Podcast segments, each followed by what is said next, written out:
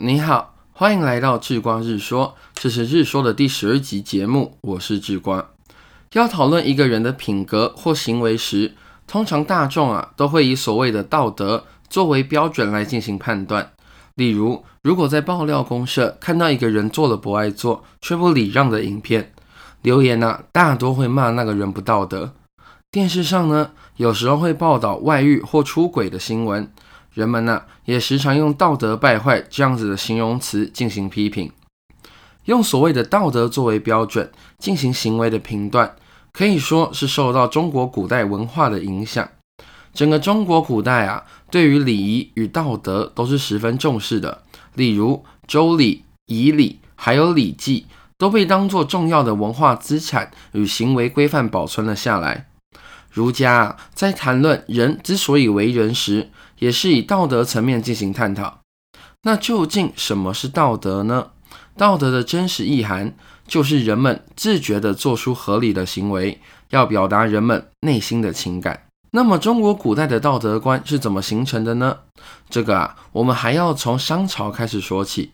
熟悉历史的朋友应该都知道吧？商朝的人们在决定许多事情的时候，都需要透过卜卦以及祭祀来决定。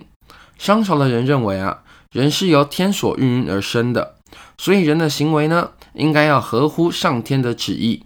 而上天的旨意啊，则是会透过卜卦与祭祀传达给人们。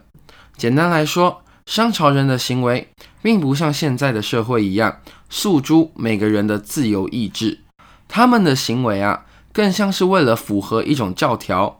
例如，上帝对他的教徒做出的规定，像不能杀生啊、不能偷窃啊等等，对于商朝人来说啊，就只是把上面举例的上帝换成上天而已。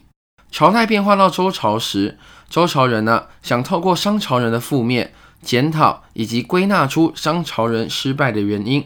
他们认为，商朝的统治者啊能够称王，是因为获得了天命的庇佑，而商朝人的失败啊。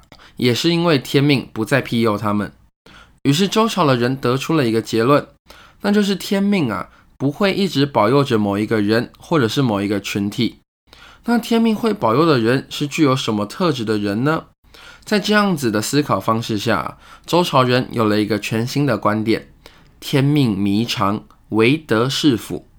上天呢是并不会一直保有一个人的幸福的，只有德行才能让人保有天命。保有幸福，也正是这样的想法，让周朝的人们认为，只有当人们不断的反省自己的行为是否正确，并且始终做出正确的决定时，才会一直保有天命。从这个观点上来看，周朝人对于天命有一种随时会失去的不安感，这种不安感呢，就促成了周朝人对自己的道德要求。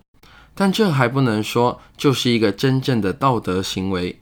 因为周朝人选择要求自己的道德水平的原因，它的背后啊，可能还蕴含了要保有幸福、保有统治权这种涉及功利以及利益的考量。他们并不是单纯的在思考行为的正确性。那真正的道德是谁提出的呢？是孔子。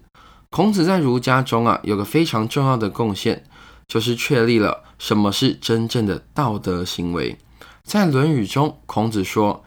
为人由己而由人乎哉？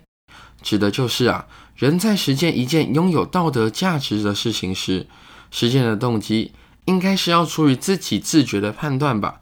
难道做好事还要看别人吗？哎，你可别说这一套说辞很老套啊！孔子上面那句话说明了，实践道德行为，并不是为了要遵守法律、礼仪、利益这种的外在标准。而要将重点呢放在遵从自己的道德要求。给大家说个笑话当结尾吧。一个男子闯过了红灯，被一旁的远景拦下。远景问说：“哎，你难道没有看到这里是红灯吗？”而男子回答：“有，我有看到红灯，但我没有看到旁边有警察。”这个笑话反映了人在面对道德行为时，常常依靠外在的规范来约束自己。但是啊。人本来就该自觉的思考，这样的道德行为才具有真正的道德意涵。